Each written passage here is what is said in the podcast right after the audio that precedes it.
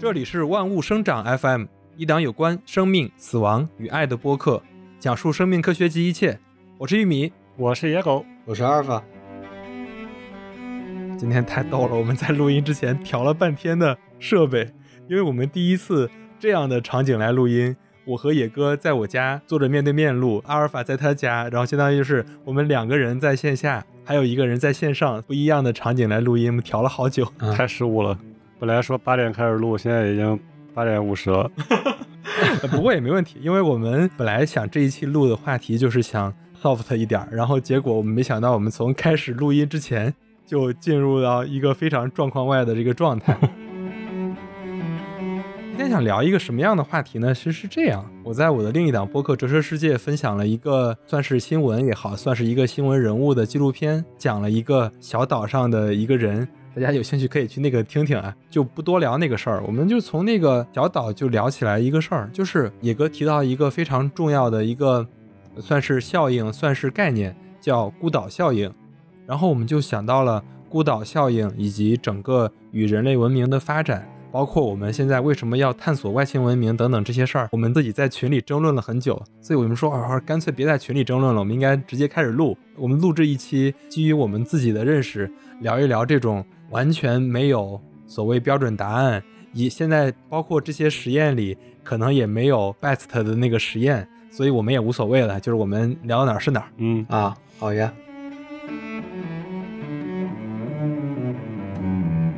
先说一下，因为我们本身就是之前挖了好多坑，然后要聊一些这种像外星生命呀、古文明啊这些东西，然后一直也没有很认真的去专门去录这一期的播客。然后今天刚好讨论了这样一个话题，然后我就突然想起来这个孤岛效应，因为它算是整个人类在这个文明发展过程当中，嗯。就是研究人类学或者叫社会学，嗯，他们可能会对这个效应在乎一些。反正没事儿，野哥，你先讲一讲这个效应。反正我对这个效应是持有怀疑态度的。你先跟我们的听众们讲讲，就这个效应——孤岛效应，它是个什么？它其实本身它是一个物理学的名词嘛，嗯，应该是电路上应该有这个孤岛效应，嗯，就是从名字也能看出来嘛，就是说它跟外界没有任何的交流，嗯。这个效应最开始被提起来，是因为在澳大利亚的一个岛上，嗯，塔斯马尼亚岛，嗯，就这个岛上，然后它这个地理位置特别好，在过去的很多年里边，它这个岛跟澳大利亚本土是相连在一块儿的，嗯，然后后来这个岛突然就就相当于分开了嘛，啊，因为这个大陆的这种板块活动，对对对，然后这个岛上还有人。嗯，那个时代啊，这个人跟澳大利亚他这个岛上的人是没有任何交流的。嗯，然后当人们再次发现这个岛上的原住民的时候，然后就发现他们已经失去了运用复杂工具的能力。嗯，按照之前科学家推测的，他们应该是跟澳大利亚本土的人是一同在文明在进步嘛。嗯，他可能经经历过石器时代，然后走到农耕时代。嗯，但是当人们再次发现他们的时候，他们已经不会用那种很复杂的工具了，就只能。用那些简单的石头呀，或者是木棍啊，哦，大概是这么个事儿吧。然后就那些科学家就通过这个现象，然后就描述了这样一个概念，就叫文明孤岛效应。文明孤岛效应，对，哦，就下午在争论的时候，我以为是，比如说，呃，这些科学家们发现它，或者说这些人又重新发现他们的时候，发现他们已经就是不会用现在的技术，原来是。他们已经不会用他们分开之前那时候，比如说他们已经不会种地了。这个就是咱俩下午一直在讨论的一个点。嗯，就是我们还是拿物理学，就是大家接触的比较多，比较好理解。你看，比如说我们现在基础物理学现在用的这些理论，还是在用爱因斯坦、牛顿他们建立的那一套体系。嗯，力学理论。它这套体系它是有上限，你很容易算出来的。嗯，就以速度为为例啊，就是 E 等于 mc 方。嗯，它最最大就是光速嘛，因为你不可能质量是零。嗯，它是能算出来，就是说，在人类现有的这个科学理论支撑下，你最大值是接近光速。然后这样的话，我相当于知道一个上限，我其他的研究呀、科学发展呀，都是为了去更加趋近于这个上限。嗯。然后，如果有一天我们在没有任何外界的理论、新的理论或者是外界的文明介入的情况下，假如说我们达到了那个上限，嗯，然后这个文明一定是会往后退的。就我俩主要讨论的就是这个点儿。我为啥会觉得它会一直在往，就是会后退？嗯，比如说，我现在有一个爱因斯坦，它可以实现百分之九十的光速，假如说这个是上限啊，嗯然后他会把这个故事传给一万个人，就是他教给一万个人，这一万个人里边儿可能只有十个人能掌握，或者说一千个人能掌握，嗯或者是说他去传的这一万个人刚好都理解不了他这个东西，嗯，哎，那这个东西就消失了，就断层了嘛，你下一代人就都不会了。明白。就是你其实是直接跳到了现在嘛。其实你刚才讲这个呃文明孤岛效应的时候，就是类比的现在。我如果把整个地球变成一个孤岛的话，你其实已经想到这儿了嘛？对对对，我们其实一直想讨论的就是起因是我们要讨论为啥要探索宇宙，为啥要寻找外星人。嗯就是我一直觉得我们可以从一个小点去类比一下，然后你像塔斯马尼亚岛它发生的这个事情，其实也是在类比人类的命运。嗯如果我们在现有的已经发展到甚至说基础物理学两百年没有任何进展了，大家还是在用一些已经有的理论，再把它变成技术应用。对技术应用，这对整个人类文明的发展是非常不利的。所以在这个时候，我觉得啊，这个时候非常需要一些外界的知识或者是思维模式，然后来介入。嗯，我先问阿尔法，你听懂那个孤岛效应是什么了吗？我听懂了，只是我觉得他后面说的那个概念吧，我觉得它不一定是倒退。嗯为啥呀？对，就是从你说的那种绝对意义上来说，它是倒退的。但其实从就是生物学角度来说的话，在我看来，可能它也未必不是一种用进废退啊，就是它未必不是一种进化呀。当你哦用不到它的时候，就是你现阶段用不到它的话，这一点就会被人去遗忘嘛。但是嗯被人遗忘之后，你你的大脑更多的功能是在去寻找如何更好的去生存。呃，你说的那种是只有人才会有的这种意识，就是我们超脱了生存和之外的这些事情，我们去想的是一种与我们现阶段生存意义不太相关的一个东西，但是其实它会对整个人类的未来会有很大的改变以及进步。但是对于个人或者是现实的这种生存来讲的话，它其实并不是一种必需品，所以人类不一定非得要掌握它才能够去生存下去，才能够就是去探测外太空。就是只有这个效应啊，它不太会让人类走向大灭绝那种，但是它会让让人类这个文明或者叫科技，嗯相当于又回到了农耕时代、石器时代，它会这样再走一遍，然后可能到了石器时代之后，哎，有一些人他就又发现了这些东西，他慢慢的就又又又回到了现在的这样科技的时代，就不断的在循环在循环这个这个过程。但嗯其实你有没有发现，嗯无论是什么行业吧，还是什么理论，很多时候都是一种轮回嘛。我们就说就是个轮回。对对对，但很多时候有没有发现，就是有些事情它虽然是轮回，但每次轮回又有不同的发现。就是它它每次都是相似的，但它在理论上来说，它不是完全不同的，但它每一次也都是不同的。就是这个，这个其实是在说，比如说我我们一些古文明啊，就是它也在嗯历史的发展过程当中，它就突然消失了。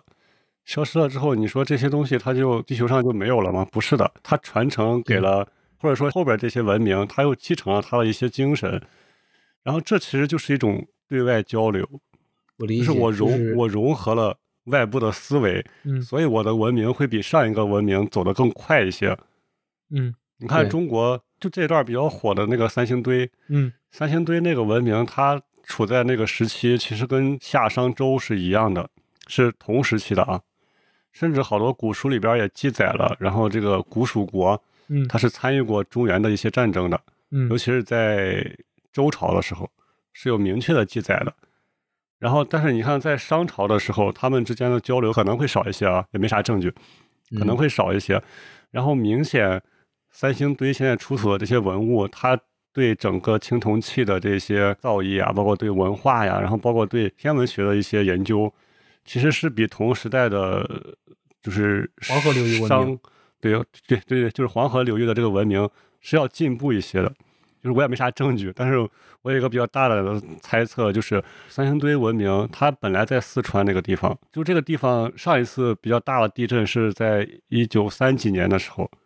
然后发生了一次七点五级的地震。嗯就是在古代的时候发生这种地震，七点五级的地震，如果是更大的地震，它可能相当于一个灭国之灾。灭国之灾，真的一个国家就没了。本来古代的国家都特别小，就城邦也特别小，可能一个国家就没了。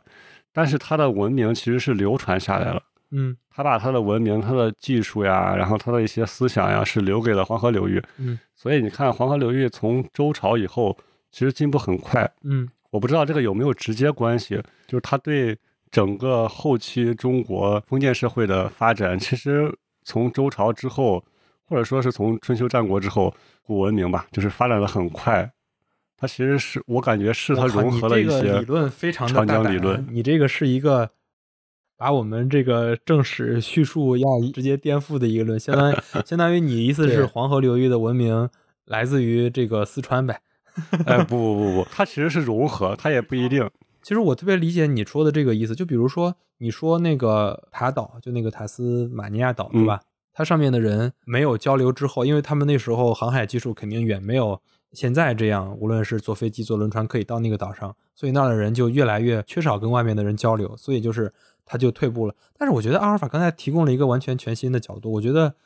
人在没有社会活动的时候，他就回到了动物性。嗯，回到动物性的时候，那他就是生存嘛。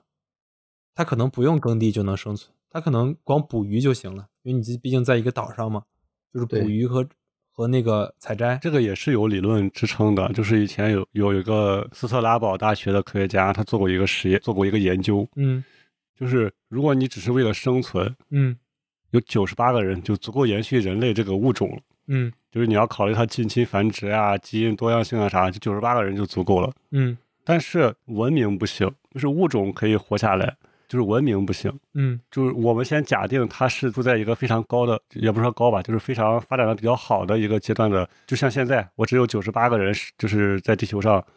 这个人物种是可以保留的，但是它的文明一定是越来越倒退的。嗯就比如说我们现在造的这些汽车呀、电脑、手机啊，它都需要很多零件，嗯就是这个，你到时候你可能就造不出来了。嗯然后你第一代造不出来，你可能第二代、第三代几百年造不出来，然后这个东西就被忘就被忘掉了。就像刚才阿尔法说的，这些东西对我来说现在没用，嗯我主要目的是为了生存。那我这些技能啊、知识啊，肯定慢慢就被淘汰了。嗯淘汰之后，就会回到一个非常原始的那种状态，就是为了生存的那种状态。嗯，相当于我那个文明要再重新发展一遍。也不是，我觉得你说的这个点也不是说完全重新发展一遍，就是总有一些东西是有些人先明白嘛，明白完之后他们后续会被记载下来，但他后来后来就被人遗忘了。但在整个社会、整个人类的这个就没有这种东西，它确实不太行，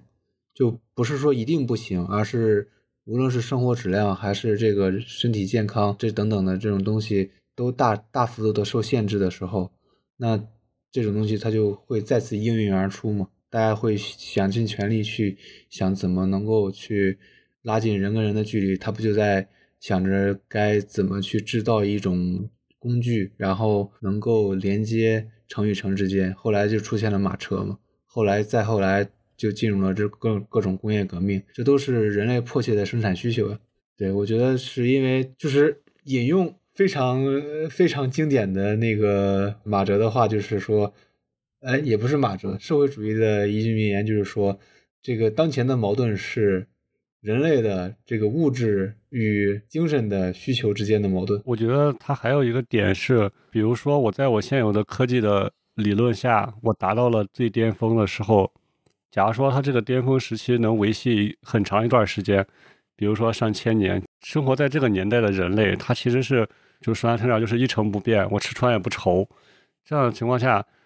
就是对文明来讲就是不进则退嘛，就它不去发展。它一定会随着时间的推移，就失去了对这些科技啊，然后对这些新鲜事情的这种探索的欲望，然后是这个因素会导致它这个文明在慢慢的越来越退化，就到后期就变成了，就有点类似于，就是你现在再反过来想想，古代的那些传说，就是那些东西可能真的存在过，只不过后来这些人他没有这种能力了。然后他可能通过某一些人类迁徙的时候，他口口相传的记载呀，或者怎么着，反正就是留下来了一些东西。但是你现在又做不到，所以你就把那些归为于传说。假如说我们现在是整个地球发展史里边，然后最高级的文明，然后我们也走到了那一天，然后慢慢的倒退。如果我们再倒退到石器时代，可能那个时候的人，他因为他一代一代的留下去这些传说嘛，就会说人会有飞机、有火箭，但是他完全想象不出来的是一个什么样子了，就可能过了几万年了嘛。但是他只知道，哎，人可以飞到天上。那这样的话，等那个文明再发展到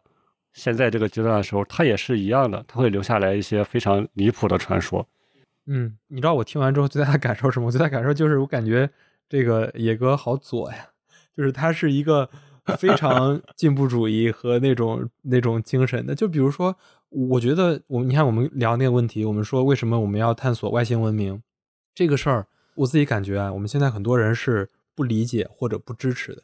其实你刚才讲那个理论非常好啊，就是就是如果把地球看成一个孤岛的话，对我们是需要向呃外界去探索，或者说跟外界去联系。就是假如说地球整个地球是那个塔岛的话，然后那整个地球是需要跟外星文明联系的。如果外星文明一定存在，当然我也相信外星文明是存在的。但是现在我们为什么很少去考虑这些事儿，或者说我们现在呃第一是做不到啊，第二是哪怕能做到。我觉得我们现在还缺少很大的民意基础。民意基础是什么呢？就是我们现在还得考虑自己，我们整个的矛盾还在于整个地球这个岛上的矛盾。对我们现在人想的都是一些非常具体的问题，然后我们也非常的那个什么，就是你刚才说那个，就是非常的，你看你你老提爱因斯坦，就是是那种标准的以从以人类的角度来想问题的那种那那种问题。嗯，但是话说回来，就是你刚才说那个比较飞的一点，就说那个，就说人类文明是不是曾经循环过非常高的那种高度，比如说会飞，比如说中国那些神仙都会瞬移什么之类的那些，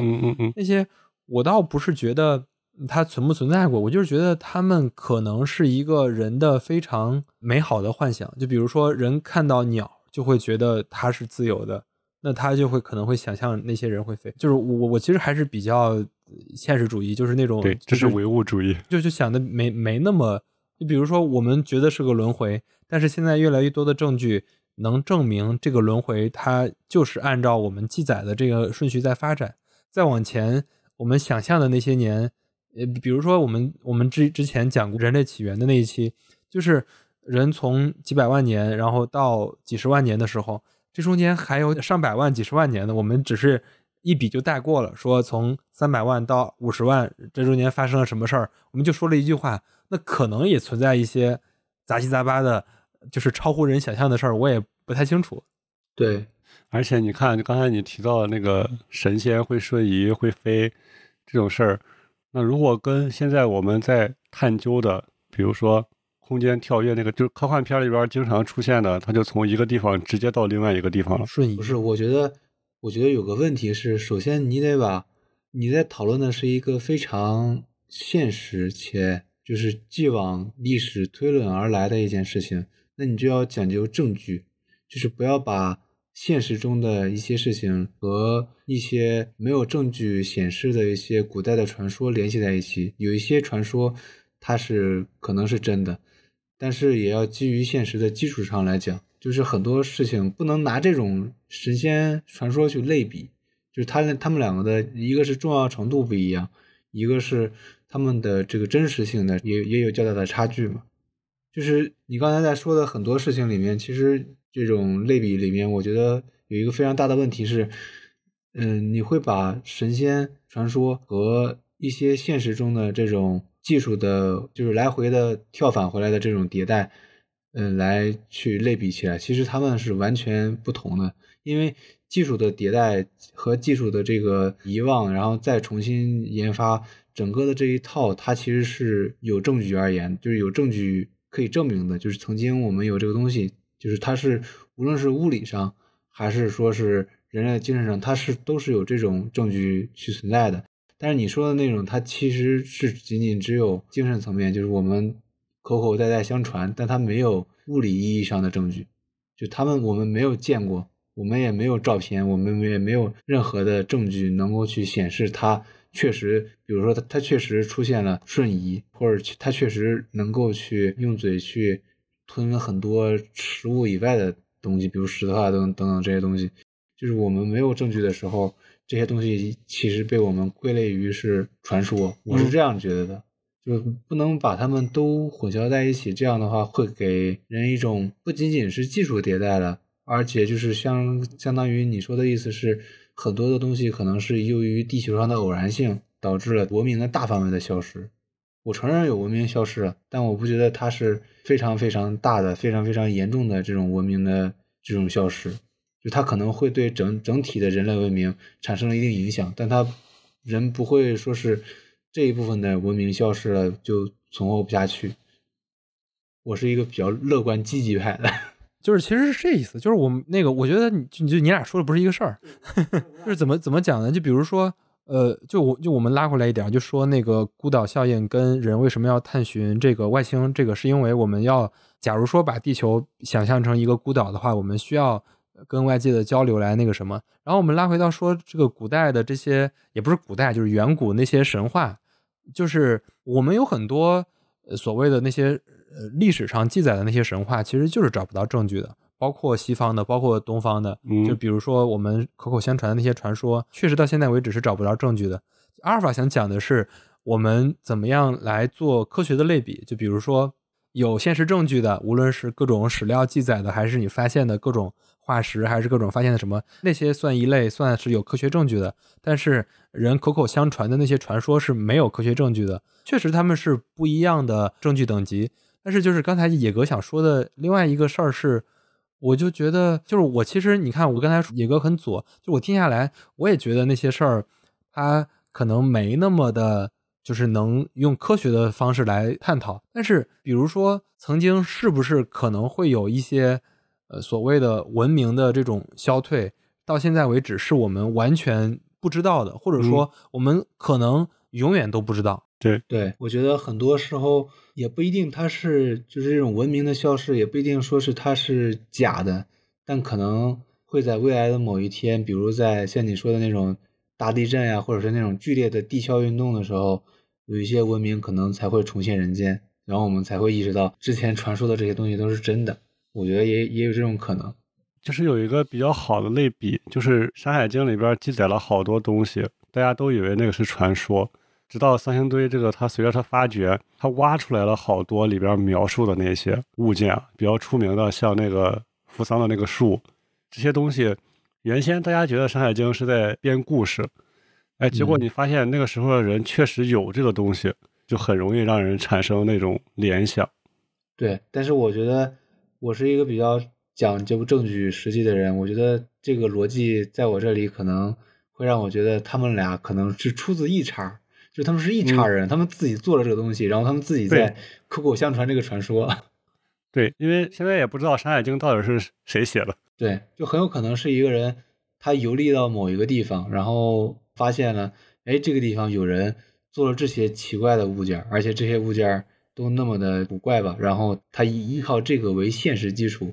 然后来进行的创作。嗯，我其实，在想那些的时候，我也很多时候就会觉得是人的这种共同的记忆、共同的想象。就比如说，我们还聊到了女娲的那个形象，嗯嗯，就是说蛇身、人身蛇呃那样人面蛇身，对人人面蛇身这种形象，这种形象四大文明里，中国有，在印度也有，然后在埃及也有。然后后来在欧洲的那些传说里，人面蛇身这个形象也是非常重要的，他们神的这种形象。对，类似这种的，我们那时候肯定交流是没那么多的。但是人的这种共同的这种想象，它可能是一种什么呢？我自己瞎猜啊，就比如我觉得特别像会飞这种意象，就是人看到某种动物或者说看到某种技能之后，人都会觉得它是好的，就跟现在有一些事物是能全球各个国家都能认同的那种。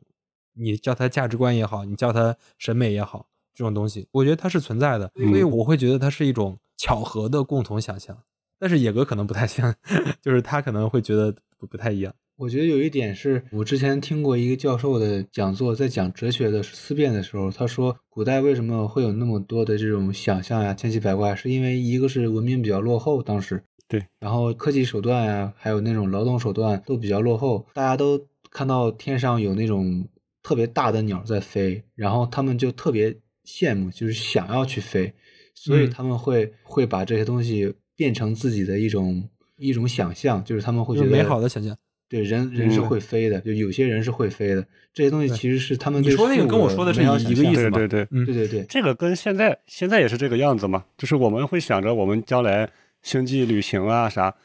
我们就站在现在不，星际旅行是一定是真的，我非常的认同这个，它一定会成真的。我觉得这一点是我我从我觉得也不一定啊。你先按现在这个科学理论，你去推导，它最多也就是百分之三十的光速到头了。那你想飞到别的星系，动辄几亿光年的距离，你也过不去啊。这就是量子力学跟爱因斯坦那波人的理论的重拾啊，就是当大家发现了这个地球上的资源或者这些东西它都要枯竭的时候，就是在很多很多很很多代以之前，大家感觉它要枯竭的时候，那就会有这个忧忧患意识，大家都会再去全力去寻找新的星系，这都不是几十代人的努力，就是当大家发现这个东西，我在地球上如果我不研发星际这个东西，我们确实没法活的时候，那它一定会被提上一个刚需日程。这些学说，他们当到那个时候的时候，就不是仅仅说是你热爱这个量子力学吗？或者是你热爱这个学科吗？你就来学一下吧。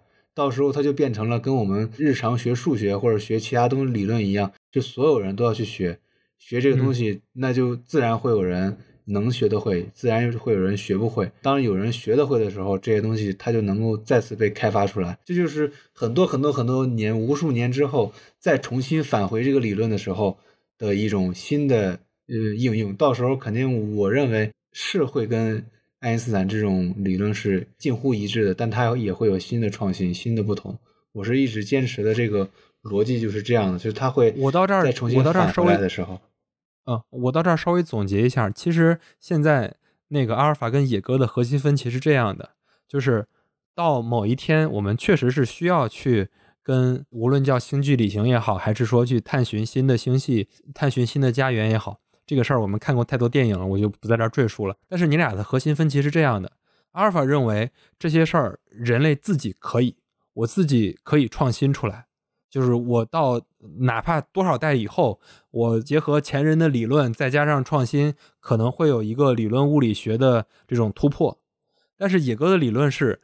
这个人类自己，假如说把地球看成一个整体的话，人类自己是有极限的。人的这个理论物理学它突破不了，它可能需要去必须跟外星文明交流，然后他才能实现自己的这个突破，是不是？我我大嗯概的现在核心分歧是不是这个？对，就是我不知道我说没说明白。明白了，我只是说的是对的，但是我对于和外星文明交流这件事，其实是抱有非常大的悲观的。就是我比我就是我觉得我我可以先说啊，就是我觉得嗯我比你俩都更悲观。我甚至就是我自己总结，我自己有比较强的人文主义色彩。我觉得人类极其的傲慢，就是在这个事儿上。比如说现在我们做的事儿吧，比如说我们往外发射一个旅行者一号、漫游者几号那个发射一点这些东西，然后往外发射一个卫星，然后里面带着呃人的各种声波、人的各种基因，然后以为你自己是发出了友好的信号，但是我总觉得这些行为非常的，就是你叫他傲慢也好，你叫他愚蠢也好，就是呃就像这个时候你可能引来的不是一个友好的和你交流的使者。你很可能引来的是一个敌人。我们人类历史就建立过太多这样的事儿了。但是你看啊，就是历史上在清末的时候，中国不是闭关锁国了嘛，嗯，然后不跟世界其他国家交流，其他国家刚好那个时候是工业文明，然后人家就发展的很快，他反过来会侵略中国。那中国是经历了有几十年的那种非常黑暗的时刻，但是同时它也让中国重新进入了一个新的发展的一个方向。嗯，我明白你的意思。我先总结一下野哥讲，就是就你的意思是说，就是从好的想，从坏的想，你这个交流都可能会是好的。对好的话就是人家是一个文明的使者，直接帮你坏的。话是人家哪怕侵略你，可能也是对你有帮助的。对，我我认为不是这样的。你说的那种是仅存于大家都是同一物种的时候，就是我们人类的文明是有相似性的。当人类的文明它是相似的情况下，你就能够被它所用。其实像在地球上的差距，可能就是我们落后了别人几十年，落后了别人一个革命，可能就是大几十年的这种差距。但星系跟星系之间落后的可是大几十光年，可能甚至不都不止我说的这个数。那当这样的情况下发生的话，假设我们能够遇到一个文明的话，大概率遇到一个文明，可能是它要么是比我们落后非常非常多，要么是几乎我们就已经。不可能能够去战胜他们的这种程度。假设是有第二种程度的这种文明存在的话，别人来到这里，他们会图你什么呢？你觉得，你所有的技术、所有理论、所有东西在他面前都是没有用的。他需要的只是这颗地球而已，就是他们。他甚至都不需要地球，他他需要的就是玩你。对，就是你，你刚才说的，就是让我完全想起的，就是《三体》。你说它可能不是人类，你看，但是它是个水滴嘛，这是《三体》的影响力的问题。嗯，这这不是《三体》影响力的问题，是是因为是因为我我就是说实话，我没有完整的看过《三体》，而且我对《三体》整个的这种论著论调啊，我觉得它可能是极具这个世呃世界。悲观主义以及个人英雄色彩集合的一部小说，但是我我个人认为，整体而言，就是我从我是通过这个生物学的这种逻辑性来推导出我的这种想法的，是因为只要是跟文明相关的，它都涉及到个体，涉及到个体的情况下，它都是一种东西，别管是人类也好，它别管是其他的动物也好，其他的这种生命形式的这种东西也好，从哲学上来讲，这个东西的出现。它想要去进一步的去繁殖，就意味着对于别的物种来说，它就是掠夺，它就是侵略。别管是人类还是动物来讲，就是它需要先去掠夺别的东西，它才能够进一步的繁殖。触及到根本的这种利益的情况下，它是会是这样的。更何况是还有玉米说的那种，就是我只是需要跟你玩耍一下，我甚至你在我这里不是我跟你玩耍，是我要玩你，对我把你全弄 到一个地方，就。我我不太我不太赞同你这个观点，是因为我觉得科技的发展跟它价值观的这个发展其实是同步的。我现在的理解里边很难会有说有一个地方它杀戮漫天，杀气很重，但是它科技很发达。不是这样的，就是我觉得这种地方是不存在的。一切的你说所说的这种价值观呀，还有这种文明价值观伴随的这些东西，他们背后都有一个前提，就是他们首先要能生存。文明必须得有得有这种文明所代表的这种物种生存下来，它才能被称为文明。它它它首先要生存，它生存的话需要什么？它就需要东其他的一些它生存所需要的东西。假设我们人类不是被它看上的东西，那它可能看上的是我们这块土地，或者是它看上的是这块资源。那它到这个时候，对你的死活对于它来说完全没有任何意义。就像就像我们只需要这个吃猪肉，对，吃猪肉，我们我们不在意这个猪。它到底是怎么活的，或者它它是怎么生存下来的？我只需要你。我大概同意你的就是那套观点，但是我有一个那个逻辑小漏洞，我提出来啊，就比如说你说，假如说我们完全不是一个物种，就完全就是差别非常大，但是人也从差别非常大的这些物种中间学了很多东西啊，比如说人会跟狼学协作。人会跟鱼学游泳，就是我这说的有点那个简单，但其实我我的意思是说，假如说哪怕你们不是一个按照生物学理论的那个种之间的那种交流，但是假如说它是有办法交流的时候，它是不是就可能会有学习？还是那一点，我秉承的观点是，像这么以光年为单位的这种这种文明的差距的话，是没有办法简简简单单通过我们现有的这种。人类的这种学习来能够达到的程度，就是他只能把东西扔给我们，然后我们能研究出它怎么用，就已经就是非常非常非常极限了。就是以光年为单位的这种文明的差距的话，它是不可能实现你说的那种那种事情的。就你说的那种，我们通过跟什么动物呀，我们通过跟什么植物呀这种生物或者是无机物的这种学习，它都是能够常年。我说的常年也不是特别长吧，就几十年为一日的这种这种累积，你才能。初步的有这种思考的这种意识形态，你想在哎，我我在这儿我就不太同意。就比如说有两个点，第一个点是我们现在呃所想象的，就是如果它未来有交流，现在是二零零几年啊，二零二几年，它可能也是几千年以后了。对，这这是第一点。第二点是你现在研究的不就是跟几亿年前、几十亿年前活的那些病毒跟他们打交道吗？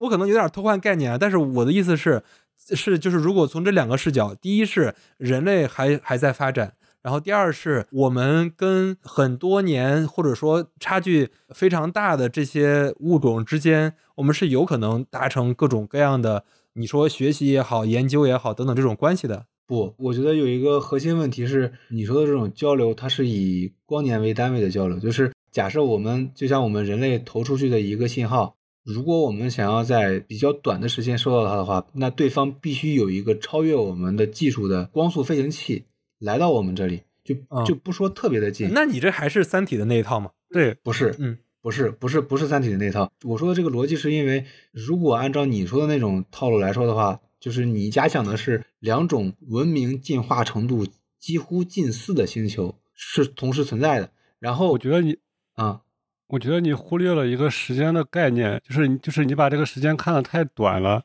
就像你刚才说，如果有一个比我们高很多的文明投给我们一个东西，他也不管我们，他也不去侵占我们。假如说他就扔给我们一个东西，我们也不知道它是啥，但是我们在研究这个东西它到底是啥，我在学会使用它这个过程。它就会对你原先的知识理论体系产生一个很大的冲击，你只有在这样的过程碰撞当中，你才能创新出来更适合星际旅行的那种基础理论。你说的这个我不反对，但是我的意思是，假设你遇到这种刚才你俩说的这一点是你俩是互相是一致的，其实对我其实觉得这个问题在于我们没有这个时间去能够就是如果说你遇到了一个比较强势的文明。或者说，就是远超于我们文明的一个文明，我们没有时间去再去弄懂它是怎么去学。就是你说的这个东西，它是需要时间的。就是在整个的这种文明跟文明之间的较量来来说的话，差距最大的其实就是时间。就是我们不缺的是人，我们不缺的是一个物种，我们不缺的是精力。我们每个人都有年轻的时候，精力旺盛，一代又一代精力旺盛的人，缺的是时间。我们在几光年、几光年之外差距的这种文明，假设我们能在非常短的时间内接收到他们的讯号的话，就意味着他们的技术比我们先进。这一点是没有问题的。是我觉得有一个有一个前提是，我们在讨论这些问题的时候，我们不能觉得他一定来就是一定会把我们毁灭。就其实有一个非常大的问题，就是我一直觉得有一个非常大的问题在于，假设有一个文明能够非常好的、快速的，就是我说的迅速，也是几百年以内的那种迅速的回复我们的讯息的话，那就意味着它一定比我们的文明高。但你想寻找到一个比我们文文明低的这种这种这种地方，我觉得是有的，但是你。首先是得能够变成像那个高级文明一样类近似的那种文明，你才能够以比较少的代价去探寻到这种比较低等的文明的这种存在。所以，我们目前我觉得一个非常大的悖论是我们只能够探寻到愿意回复我们的高级文明。首先，我是认同的，它是有低级文明存在的，但是这个低级文明我们现在找不到它，是因为我们自己也受限于这个时间的这种牢笼里面。那么突破这个牢笼呢，只可能是比我们更高等的文明；回复我们呢，也只可能是比我们高等的文明。但是我觉得这个不重要呀，我觉得很重要，是因为当你跟一个你完全没有话语权的人去交流的时候，你觉得那是交流吗？就是那不就是别人说什么就是什么吗？我再那个往回拉一点，就是我们讨论这个事儿的前提是人类会面临困境。对，人类的困境是什么呢？就是假如说有一天人发现人的各种理论它有一个极限。并且这个极限是突破不了的，突破不了的情况下，可能就会有文明孤岛效应。文明孤岛效应这个这个逻辑，我是我我现在已经完全认可了。我下午的时候还非常不认可，就是假如说我就把时间拉到现在是公元一万年了，然后公元一万年的时候，这时候地球上，我大胆假设啊，现在是八十亿，比如那时候可能就就剩二十亿人了，很有可能啊，你无论是各种自然资源的消耗，各种什么什么之类的这种事儿，然后。那个时候可能会通过各种的自然灾害，然后各种什么，你现在两千年左右的时候人掌握的文明，那时候可能都不掌握了。我们讨论的前提是这个，嗯，但是哎，但是讨论这个就有又一个悖论。假如说有一天我们现在的文明它都没有，那他还怎么去找人家外星文明？对，懂我意思不？不是，我们找外星文明一定得是在你本身，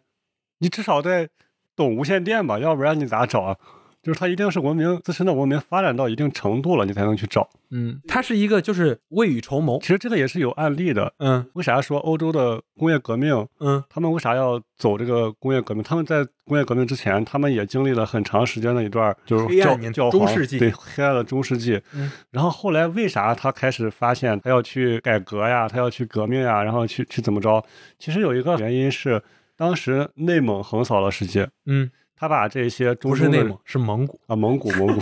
sorry sorry，蒙古横扫了世界，他把这些原先在中亚，包括在西亚住的一些人，嗯他把他们赶到了欧洲，嗯。他相当于是两个原先交流并不多的民族吧，嗯。他产生了一些文化上的碰撞，然后他们才开始怀疑我的教皇是不是有道理，中间又经历了得有几百年，嗯然后才有了后期的工业革命，嗯，它大概是这样一个就是过程，就是你讲这些历史，大家可能都呃听的比较多啊。其实这个问题我们都是有共识的，就是交流是有必要的，对交流能促进进步。但是刚才阿尔法他讲的一个很重要的点，就是说，你看，你无论讲蒙古和欧洲人的交流，什么清朝和西方人的交流，包括现在中国和美国的交流等等，你这前提都是你是一个人，你是 human，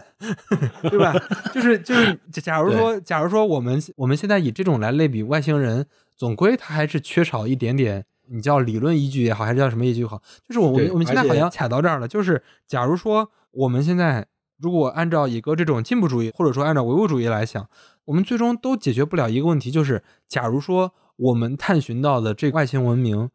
比我们厉害得多，那可能给我们带来的伤害比带来的进步要大。但假如说我们探我探究来的这个外星文明跟我们现在文明哎大差不差，或者说就是它可能也没啥好探索的，嗯所以就是那重新回到这儿，那在这个前面讨论这个前提下再讨论探寻外星文明有什么意义的话，你们两个会怎么说？它还是有意义的。比如说，我现在找到了一个跟我文明发展差不多的，嗯但是我俩在应用的这些科技上，我俩是差不多的，嗯但是可能基础理论不一样，或者说思维方式不一样，嗯，就是两种思想的碰撞，也能产生一些新的明白。科研的一些方向或者叫方法。嗯就是我觉得问题在于你忽略了一个问题，就是核心问题是，首先是要能通讯。你说的这个问题太具体了，我们说的是，就是已经联系上之后会产生哪些影响。但是我觉得能通信或者能交流这个事儿不是一个真问题，就不是一个绝对问题。嗯现在这些理论都可以实现。我觉得那个大言不惭的说，人其实是可以跟狗进行交流的嘛，对吧？就是这个交流，它不是那种绝对意义上的交流，但是你现在通过什么行为学啊，什么那些，它其实是能是能进行一个交流的。假如说有一天我们能联系上某一个外星文明，我想总归它是能最后达成它一就按照现在这个，大家都发无线电，然后我我们会研究他们的声波，他们会研究我们的声波，这个东西就按现在的科学的理论基础，它就是能解决的。可是只不过现在无线电没发现嘛。无线电的速度，无线电的速度也不够快。嗯，就是你们俩建立的这个标准，就是假设的已这个东西，经找到相当于人对人类已经都找到了。对就是那这种情况下，人类也已经进步的很很厉害了。对呀、就他就是不是现在的这种状态。就我们就说一万年以后，我们找到了外星人，然后那时候人类可厉害，人类也能实现百分之三十光速。就是这儿，我们其实跳了一步，什么意思呢？就是说，就是我们的问题题干是找外星文明的意义在哪儿？那其实我们确实跳了一步，跳了一步就是我们已经找到了，或者说我们这些努力是有用的。对它也有一种情况是我们这些努力是没用的。对，有可能你找不到，那或者假如说我们这些被灭了，对但假如说我们这些努力是没用的话，那 你发展我其实我其实很难自圆其说。就比如说，你看我们现在美国、中国，包括俄罗斯，然后甚至像印度、日本等等这些国家都在大力的发展航空业，但是我们这个航空业，我可以解释说它是为了，呃，就比如说很简单的探索月球、探索火星，我们可能会去寻找到一些资源，寻找到一些淡水，寻找到一些可能能让我们安家立命的一些第二家园，这些是有用的。但是我觉得这些机构也好，他们一定也有一个远期目标，或者说那种理想化的目标，就是像我们讨论这些虚无缥缈的这些事儿。你觉得呢，阿尔法？就是你觉得他们有没有？就比如说，除了去探索火星看看能不能住，他们想不想像 NASA，他们想不想真的有一天跟外星文明交流交流呢？他们应该想的吧？我觉得他们都是，就是大家都太乐观了。就是我，我是一个比较悲观主义的人。我我觉得他们这样做，其实我能够理解，但我只能说他们这是在做 gamble，就他们整个都是在做赌博，就是赌回复你的文明是一个友好的文明。或者说，我们现在跳一步，就是我们现在跳一步是，如果真到了所谓的星际文明时代，假如说阿尔法，假如说像你那样想的话，你觉得地球会不会变成另外一个清朝？不会。我说的并不是闭关锁国，我说的是我们自己先去探寻，而不是去先去发讯号让别人去得到。呃，就是我们先去探寻的意思是我们已经能够实现星际旅行了。就像你说的，我们能够通讯且实现星际旅行，就是啊，就是那其实又回到了咱们的核心争执。核心争执就是你觉得人是能做到的。野哥觉得人做不到，就他如果真的是有外星人比我们发达了很多，你不找他，他也会找你啊，是一样的。就跟你说那个，他要去找资源，我们现在是只能到月球，那他就是能来地球，他一样会找你的。你你，我觉得你说的这点，就是在我看来，你的论点是既忽略了时间的重要性，又轻视了时间。就是你认为的是，你如果不发信号，他也能找到你。但有没有可能，如果是特别高级的文明的话，你对于他来说一点点都没有价值？你不去招惹他，或者你不去发讯号，他们甚至会把你忽略掉，你不重要。那你这不就是黑暗丛林法则吗？对啊，你这不就是《三体》里边大刘讲那个黑暗丛林法则？就是我隐匿自己嘛，就是我科技不发展，我也不发无线电，我也不发火箭，我也不发飞行器，这样就没有人能发现我。不呀，这没啥意义啊！不发，发呀！就是你只要有太空探索的行为，就一定会留下热，就一定会留下证据，会被别人发现。是会留下证据，但不会留下足迹。明白我的意思吗？那一样的呀，我发一个无线电也是留下了一个这儿有活动或者叫生物活动的迹象。我发一个火箭，那不是一样的吗？就是大家都能发现。你发了无线电，他们他们能能能够知道无线电是从哪儿来的，但你发一个火箭，他们并不知道火箭是从哪儿来的。我觉得不是的。你发一个火箭，这个火箭它有可能是从其他星系飞过来的，你并不知道它来时的路，但你发了无线电，它是一定知道无线电从哪儿发来的。问题是这个区域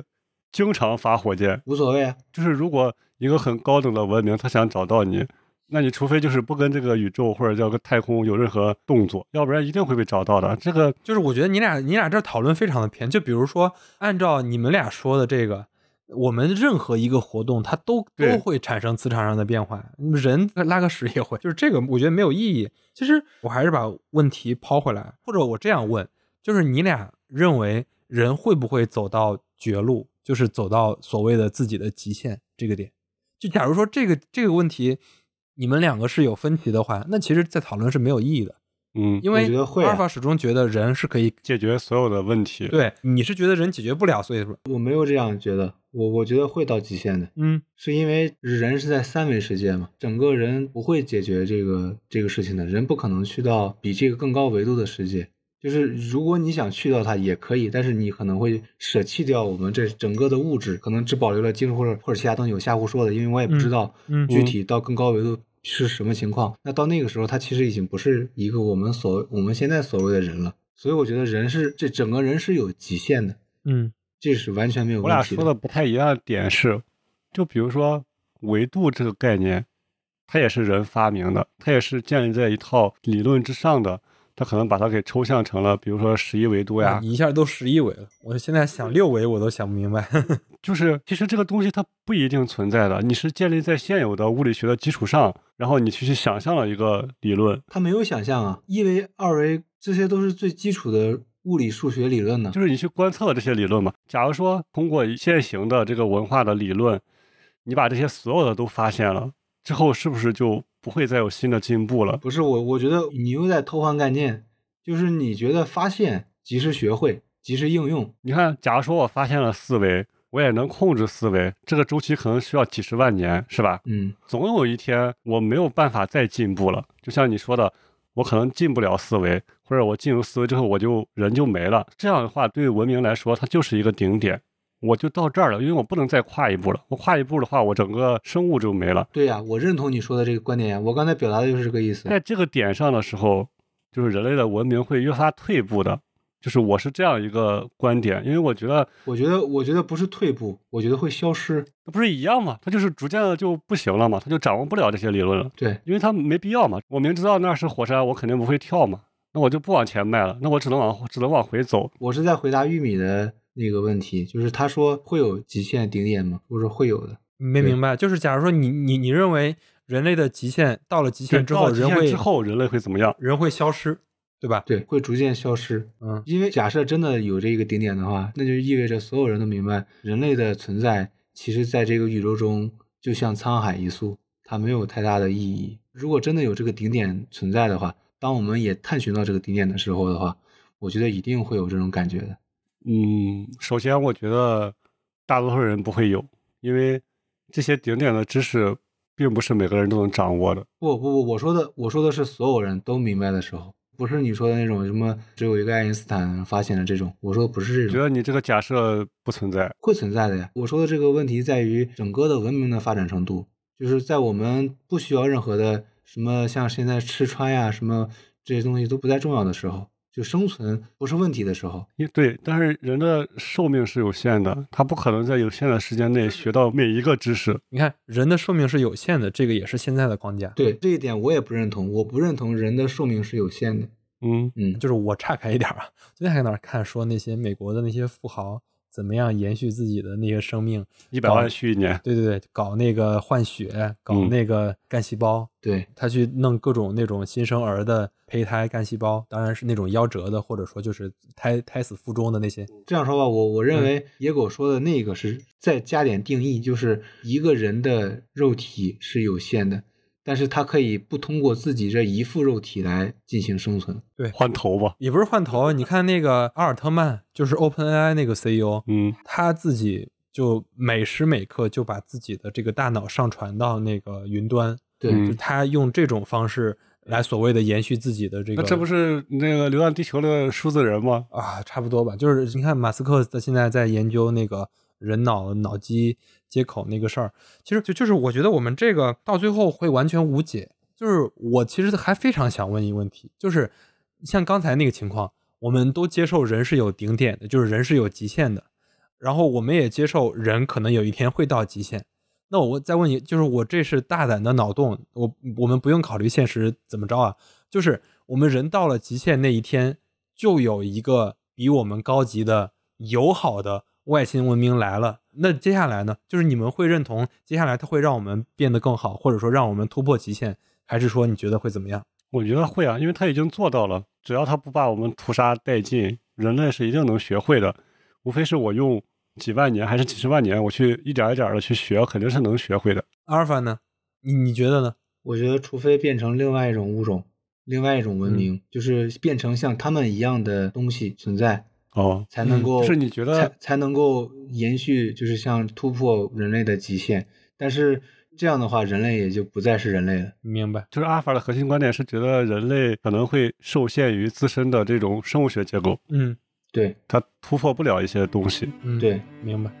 我觉得要不然我们今天的这个探讨就到这儿，因为是因为是什么？因为我觉得我们再往下，我们我们无非就是在往复的来说到这儿。我们其实想把我们这个讨论也留给我们的这些听众，就就是我们今天非常的开脑洞，也也聊的乱七八糟的。但是大家如果听明白了我们这个核心的这个问题，就是我我我们在想，有一天地球可能会成为一个孤岛。我们先聊了孤岛效应是什么。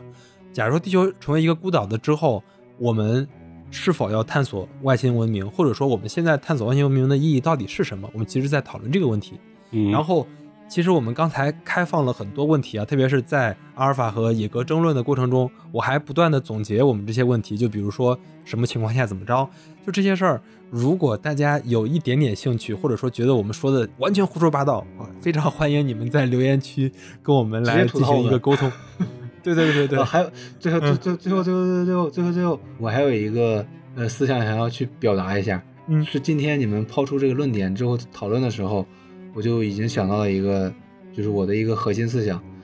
我认为从哲学角度来说的话，其实我更认可的是他们向外界发出信号，祈求，祈求是那个祈福的祈啊，祈求和外界的这种文明所联系。其实我更倾向于认为是，人类想要找到一个东西去认同自己。仔细想想，人类在整个的宇宙中，它太渺小、太孤单了。我们其实是很需要沟通的一种物种。我们可能精神世界上更需要一种其他的文明来来认同我们，或者是来与我们交流沟通。孤独是一个非常对人类致命的东西。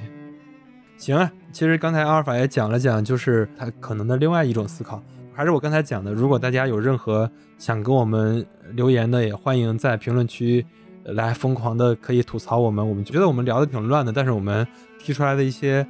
可能有意思的问题。然后如果如果非常想就是当面的跟我们吐槽，也可以加入我们的这个听友群。然后因为我们几个都在这个听友群里，然后你可以从 show notes 或者说从我们那个节目公告里加到我们的听友群。好呀，那我们今天就先聊到这儿。好，好，拜拜拜拜。